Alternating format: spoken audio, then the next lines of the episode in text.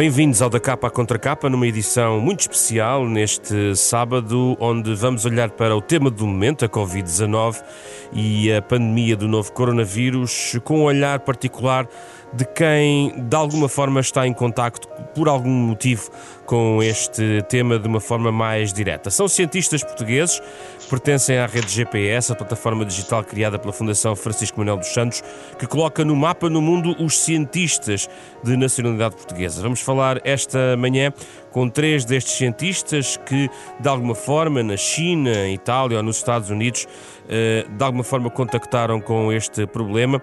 São nossos convidados André Peralta Santos, eh, Vítor Hugo Martins e Luís Pedro Coelho. Já passo às apresentações já a seguir para esta conversa durante os próximos 30 minutos.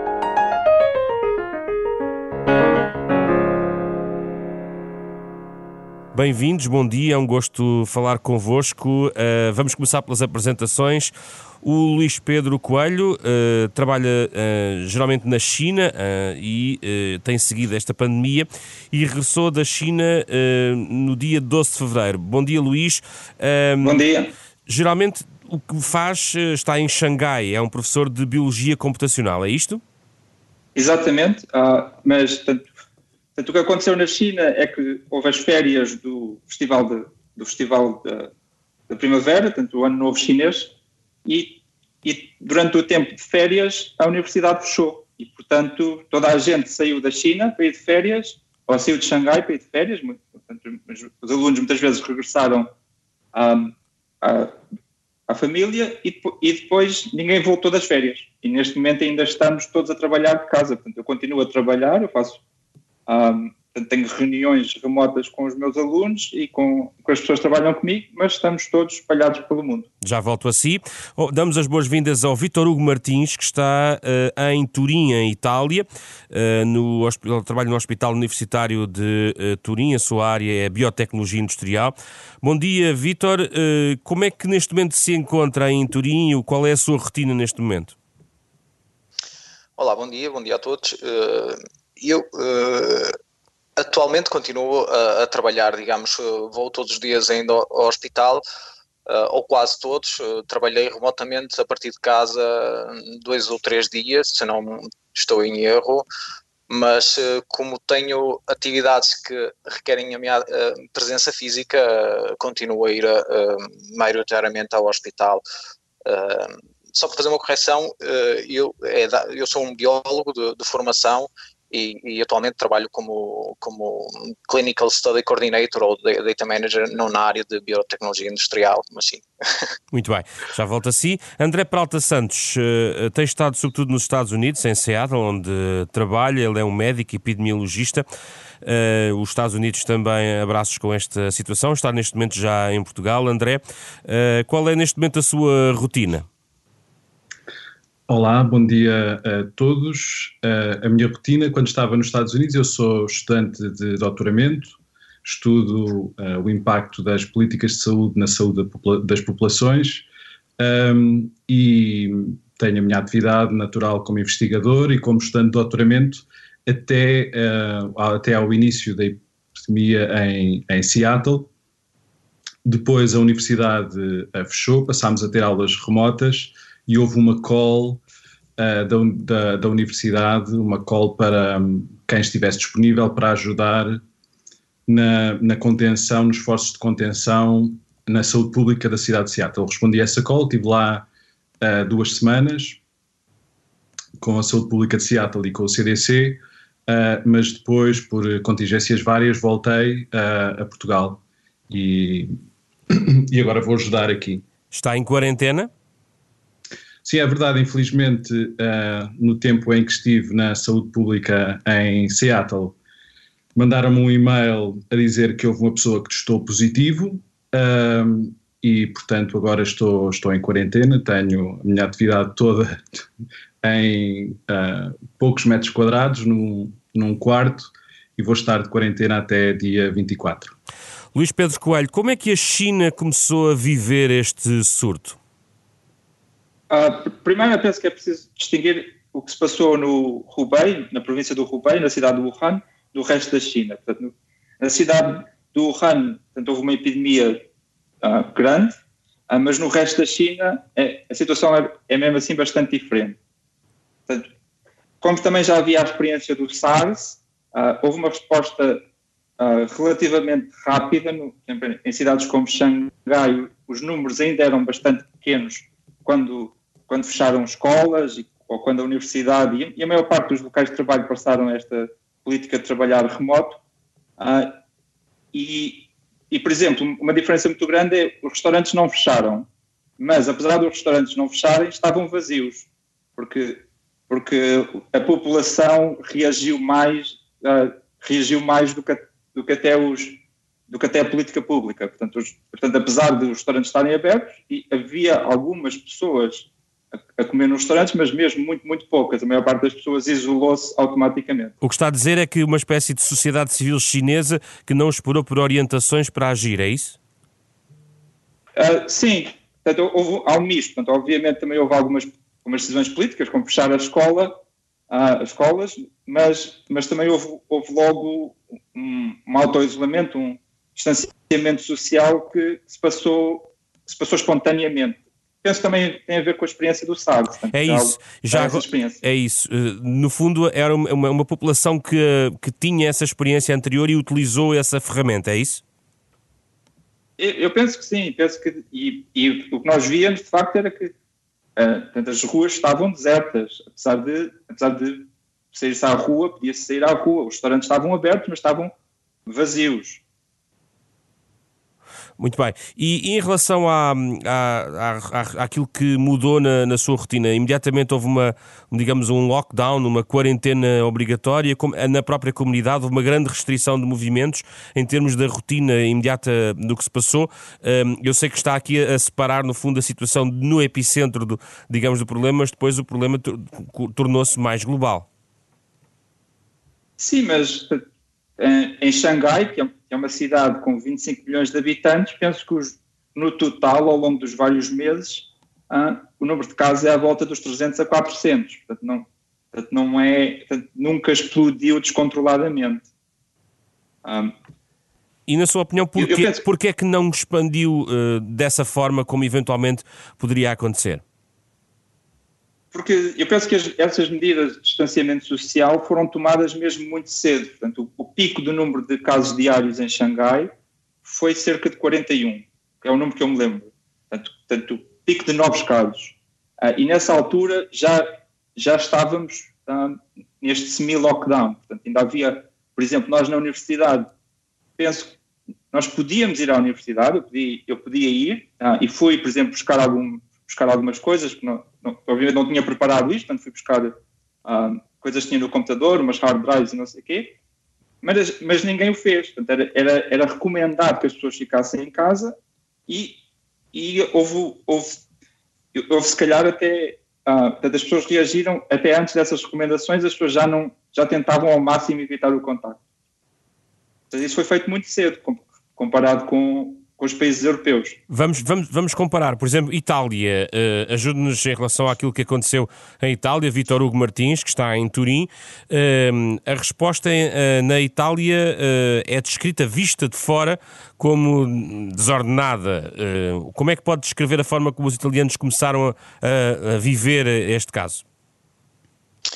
Uh, bem, eu penso que na generalidade dos países europeus houve um bocadinho de descrença em relação à, àquilo que estava a acontecer na China, a pensar que não chegaria uh, cá, digamos assim. Uh, e por isso as primeiras semanas, se calhar, foram vividas um bocadinho com não, não quero usar uma palavra forte, mas um bocadinho com desleixo, digamos assim, uh, até ao momento em que os casos começaram a, a subir uh, e a ser demasiados e, e, aí sim tomaram medidas e neste momento em Itália estamos em, em lockdown total, só estão abertos uh, os serviços essenciais, farmácias, hospitais, tudo o que seja essencial atualmente, como em Portugal, daquilo que tenho lido nas notícias, mas, por exemplo, já no, nos, últimos, nos últimos dias de fevereiro, que começavam a haver casos, aí uh, as medidas tomadas inicialmente também foi a de fechar uh, escolas e universidades na, na, última semana de fevereiro, mas o lockdown total só, se não estou em erro, a partir do dia 9 de, de março é que o governo decidiu uh,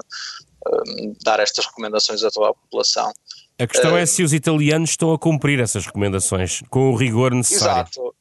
Hum, no início, se calhar não, agora penso que hum, a, a população está, está a, a, cumprir, até porque uh, continua a haver uh, que os casos, uh, infelizmente, continuam a subir e o número de mortes é uma coisa assustadora em Itália, comparativamente com, fazendo a comparação com outros países como a China ou os Estados Unidos.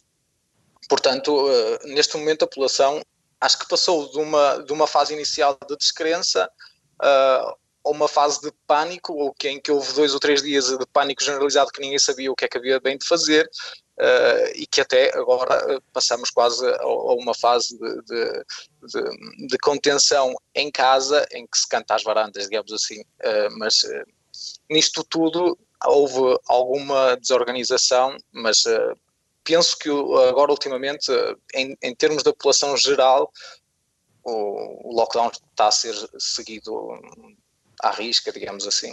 Já vamos saber mais sobre Turim. E nos Estados Unidos, André Peralta Santos, como é que foi a resposta e o impacto do novo coronavírus?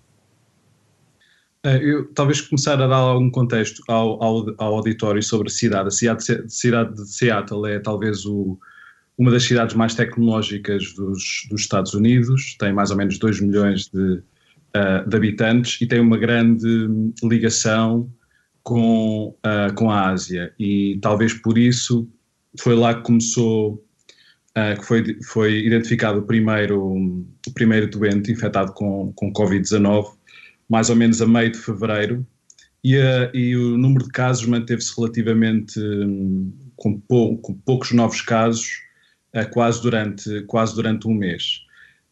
depois, a meados de fevereiro, foi identificado num lar alguns casos suspeitos de infecções respiratórias, que depois se veio a confirmar serem de, uh, de Covid-19. E foi a partir daí, mais ou menos a meio de fevereiro, que se despoltaram a maior parte das, das medidas de distanciamento social.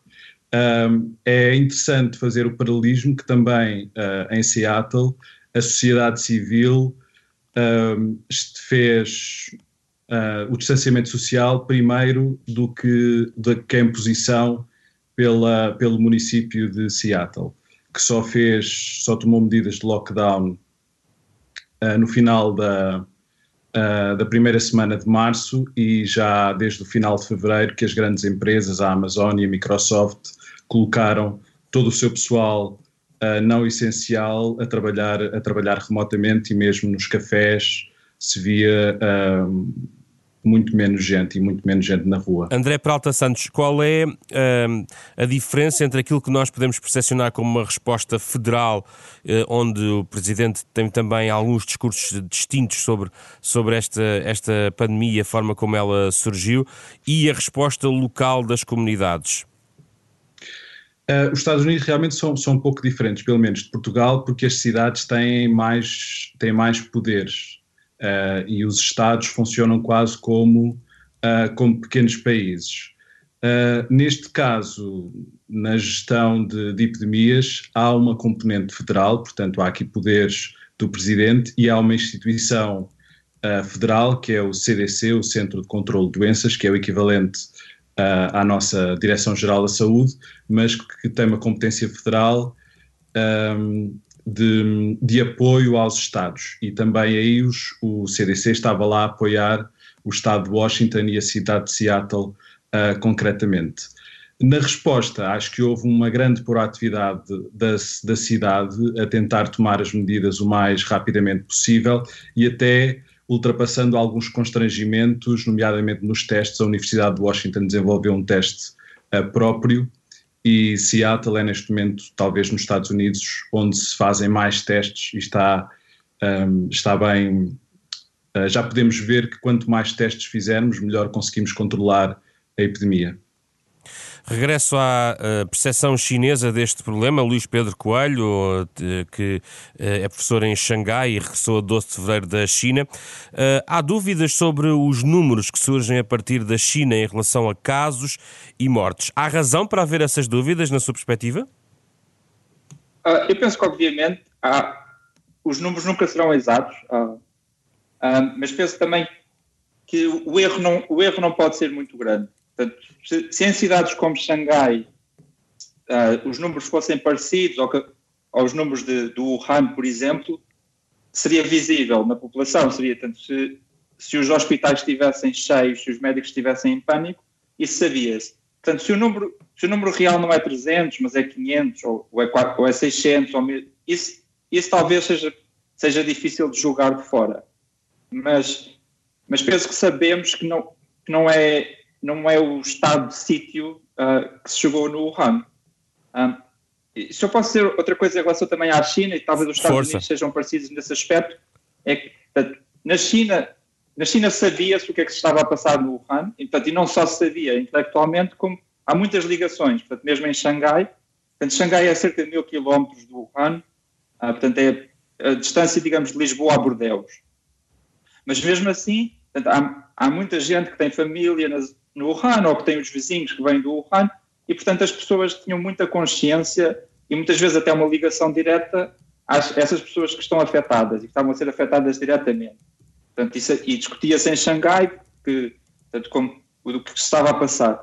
E, e, na, e na, Europa, apesar da, da União Europeia, portanto, mesmo, mesmo em França, penso que ainda se vê a Itália como muito longe, apesar da fronteira estar mesmo ali, porque também os mídias são em línguas diferentes e, portanto, penso que na Europa também mesmo quando em Itália as coisas já estavam a piorar, mesmo os países limítrofes ainda diziam, pronto, isso é na Itália, aqui, vai ser diferente, aqui vai ser diferente. Um, e, penso, e, pergunto também se calhar nos Estados Unidos nesse aspecto, que vai haver mais informação, apesar de haver essa estrutura federal, vai haver mais informação que se espalha de uns estados para os outros e que a experiência de Seattle se calhar vai, vai ressonar mais noutros, uh, noutros estados. No... Hum. André Peralta Santos, será mesmo assim? é exatamente essa a percepção que eu tenho. Acho que ter uh, mídia comuns e uma língua comum ajuda muito a partilhar esta consciência do risco da epidemia. Uh, Seattle é a cidade neste momento mais, uh, mais afetada, mas já se ouvem ecos de, uh, de Nova Iorque e principalmente da comunidade académica que tem acompanhado com muita preocupação aquilo que se passa na China e aquilo que se passa em Itália e que vocalizam isso mesmo para, para a administração, um, fazendo um apelo para que se tomem medidas de, uh, de contenção e de mitigação e distanciamento social. Uh, voltamos à Itália, também gostava de ouvir sobre isso. Uh, sim, eu concordo com, com aquilo que uh, inicialmente até o colega um, Luís Pedro Coelho falou que a experiência uh, seguramente da SARS alguns anos atrás e da gripe aviária ou gripe suína, todas estas experiências na, na Ásia penso que uh, ajudaram a que a resposta fosse muito mais rápida uh, nesta situação. Na Europa, se calhar tardou-se um bocadinho a, a responder corretamente ao, ao surto. Neste momento, a Itália uh, está numa situação um, de crise, uh, principalmente na região uh, da Lombardia e nas cidades como Bergamo ou Brescia. ali a situação daquilo que nos chega é crítica com hospitais um, ao limite das suas capacidades, que já não têm lugares para lugares de postos de terapia intensiva para para, para todos os pacientes, que têm, que têm de transferir pacientes para outras regiões e para outras cidades. E isto sim, penso que Itália também, comparativamente com alguns, com outros países uh, europeus, uh, digamos, está um bocadinho à frente na curva exponencial uh, do surto. Digamos, fala-se que, que esteja à frente uns 10 dias ou oito dias à frente comparativamente com outros países. E há, há uma expectativa em relação ao pico? O que é que os especialistas italianos dizem em, em relação a essa projeção? Espera-se, exato. É, o problema é que uh, é impossível, uh, é um bocadinho difícil de determinar quando é que será este pico, até porque, falando também dos casos uh, totais, do número de infecções que, que há, que neste momento em Itália supera os 40 mil ou os 41 mil, uh, aquele número, digamos, uh, ninguém sabe bem se é, se é verdadeiramente aquele número. Em teoria, poderão ser muitos mais, porque há muitas pessoas que se calhar são infectadas e que são assintomáticas. Portanto, é difícil determinar, e numa equação em epidemiologia, quando não se tem o denominador, quando nos falta esta, é, é, esta, este número para, o cálculo, é sempre difícil de determinar um, quando é que será o pico ou quando ou fazer este tipo de, de projeções. Mas sim, aquilo que as autoridades um, tem vindo a dizer nos últimos dias é que os casos continuarão a, su a subir. Esperava-se um pico uh, até uh, ao fim de semana, falava-se que se chegaria aos 50 mil, portanto, não, não, estaremos, não estamos muito longe de chegar a, a, esse, a esses números. E depois, consoante as medidas que foram adotadas há duas semanas atrás de um lockdown total, espera-se que os casos comecem a, a diminuir. Veremos, porque lá está, como anteriormente falámos, eh, a população se calhar no início também não, não colaborou uh, tão assertivamente é, relativamente a este aspecto que, que, foi pedido pelo, pelo governo, portanto não se sabe bem como é que quando é que será este pico de casos e quando é que começarão a, a haver alguma, alguma diminuição. Luís Pedro Coelho, há a ideia de uma estabilização, de um controlo na China, será verdadeiro? Ah, portanto, eu posso dizer que, que, na universidade as coisas começam a voltar lentamente ao, ao normal. Uh, penso que, portanto, o que, eu, o que eu sei é que neste momento foi pediu-se autorização para reabrir a, a, universidade completamente, portanto as aulas neste momento são à distância, mas já portanto, foi pedida autorização para começar as aulas em presença. Portanto, sim, há um retorno ao normal. Uh, e, e, tanto, e, e, as pessoas dizem que de facto há mais gente na rua outra vez, Portanto, ainda não estamos, ainda não está completamente ultrapassado, mas já está do outro lado da curva. Luís Pedro Coelho, uh, que marcas deixou até agora esta crise uh, no aparelho científico uh, chinês? E com isto quero lhe perguntar também até que ponto o que é que podemos esperar do aparelho científico, nomeadamente nas questões que agora se dirigem para a questão da vacina e outras investigações que podem ajudar a conter globalmente esta pandemia? Pois, isso, isso não, não, não, ainda é um bocadinho cedo para se dizer. E, e a vacina também não sabemos. Portanto, há vários estudos em, há vários estudos uh, em curso. Uh, estamos todos esperançosos que um desses uh, seja positivo e que seja, seja eventualmente resolva o problema, mas a verdade é que até os estudos estarem completos não sabemos de facto se vai funcionar algumas dessas coisas ou não. Portanto, mas acho, a China está uns... a China está a trabalhar a informação que tem do ponto de vista dos contactos que vai tendo da rede científica a China está a trabalhar nesse sentido de uma maneira hum, muito acelerada? Sim e, e outras outras áreas por exemplo os testes ah, mas isso isso não é propriamente científico mas é também uma capacidade industrial que a China tem e, portanto, em certas cidades chinesas o número de testes o número de testes em Shenzhen penso que estaram quase meio milhão de pessoas. Portanto, mas isso, isso, é, isso é mais uma capacidade logística e de, industrial que, que a China de facto tem. Vou para o André Peralta Santos em relação aos Estados Unidos. Gostava de o ouvir em duas perspectivas. Uma sobre o próprio sistema de saúde norte-americano. À distância é um desafio, tendo em conta aquilo que sabemos sobre as diferenças entre, entre um, um, serviço como os portugueses conhecem e aquilo que acontece nos Estados Unidos. E já vou a seguir à questão científica uh, e das vacinas, mas em relação ao, ao sistema de saúde, uh, uh, o que é que pode significar este impacto do novo coronavírus?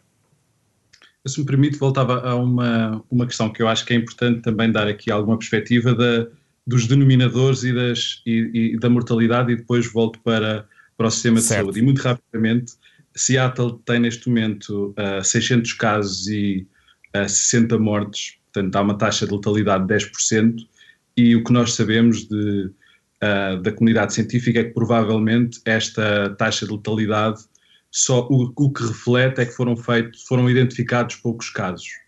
Um, e aqui de reforçar a importância de uh, testar o maior número de, de, casos, de casos suspeitos.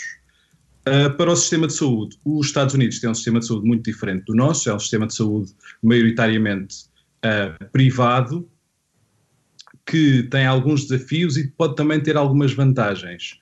Uh, começar pelos desafios é a, percentagem da população que pode não ter seguro ou pode estar subsegurada. Pode ter um seguro, mas que tem que pagar muito dinheiro se quiser aceder aos serviços de saúde e se quiser ser, e se quiser ser testada. E obviamente que isto é um desafio porque uh, quando lidamos com epidemias temos que ter uma visão populacional e precisamos que toda, que toda a população tenha acesso e seja, e seja tratada. Um, e nesse aspecto eu acho que o governo federal vai, vai tomar medidas para que, para que estes copagamentos eventuais relacionados com, uh, com o Covid-19 sejam suportados pelo governo federal e não pelas, pelas pessoas. E em relação à vacina, o que é que está a ser feito? Porque se tem lido sobre o, uma corrida contra o tempo também nos Estados Unidos. O que é que está neste momento a ser trabalhado? Eu, do que, do que tenho conhecimento, há pelo menos uma, uma vacina candidata que está a ser testada em Seattle, que acho que é da empresa Moderna, que está neste momento, começou ensaios uh, com humanos. As vacinas têm, no, uh, têm um processo de aprovação que é relativamente longo, porque teste, estamos a testar, estamos a, estamos a dar vacinas a indivíduos que são saudáveis. Portanto, todas as preocupações com a segurança são aí, uh, têm, que ser, têm que ser máximas. Uh, e realmente parece haver aqui uma, uma corrida à vacina, tanto pelas, uh, pelas as vacinas candidatas que estão a ser desenvolvidas na China, nos Estados Unidos e algumas também pelo que sai na Europa. Uh, eu gostava de falar sobre a Itália, uh, Vítor Hugo Martins, por, uh, em relação às notícias recentes de um colapso no sistema de saúde italiano, mobilização até de estudantes de medicina, enfim, uma situação completa de emergência. Pode-nos descrever neste momento o que é que acontece, por exemplo, num hospital como o do Turim, onde, onde está ligado? sim, no, aqui na, no Hospital de Turim, digamos, num daquilo que sei, há um, casos uh, positivos ou casos de pessoas um, no hospital internadas nos diferentes uh, ambulatórios de Covid, são à volta de uma 60, 70 casos.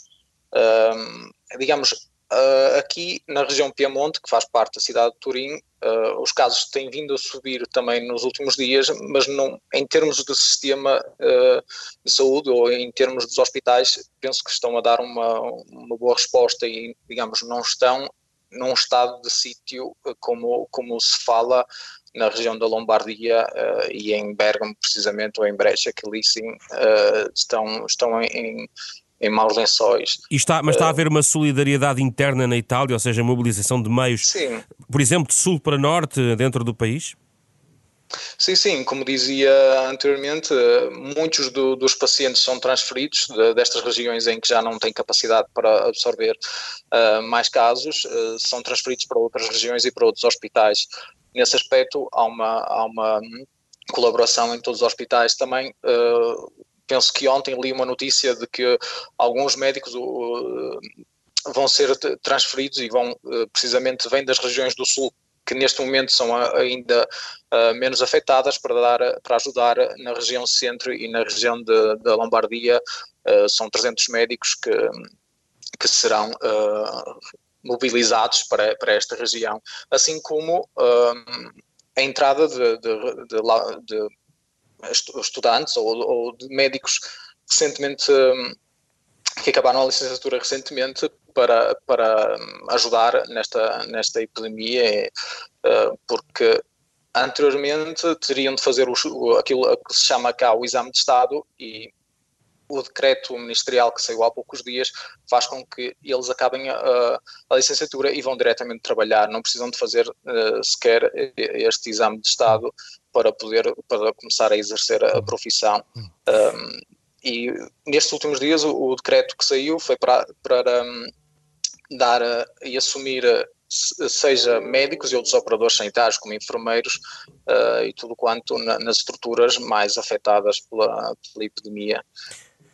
Para, para finalizar, gostava de desafiar todos, estes três convidados, uh, visto de fora, olharem para a forma como o vosso próprio país está a lidar com esta situação, cruzando aquilo que observaram nestes países e aquilo que ouvem da vossa terra, digamos assim. Começo por si, Luís Pedro Coelho. Uh, já agora não está na China, está até na Europa, mas acha que Portugal está a tomar os passos corretos nesta altura do, deste, do, do, do percurso que esta pandemia está a levar? Eu penso que em termos de políticas públicas até me parece, parece bastante proativo. Uh, infelizmente eu tenho alguns algum feeling misto, certas pessoas parece que estão mais uh, estão a participar e estão a manter o distanciamento social, mas ainda nos, ainda nos chegam muitos relatórios de pessoas que ainda, ainda não se aperceberam que isto de facto é uma situação séria. Portanto, a única coisa que posso apelar é que as pessoas levem isto a sério portanto, e que quanto mais distanciamento social se fizer cedo, mais se consegue evitar que isto dure mais tempo. E o que pensa o André Peralta Santos?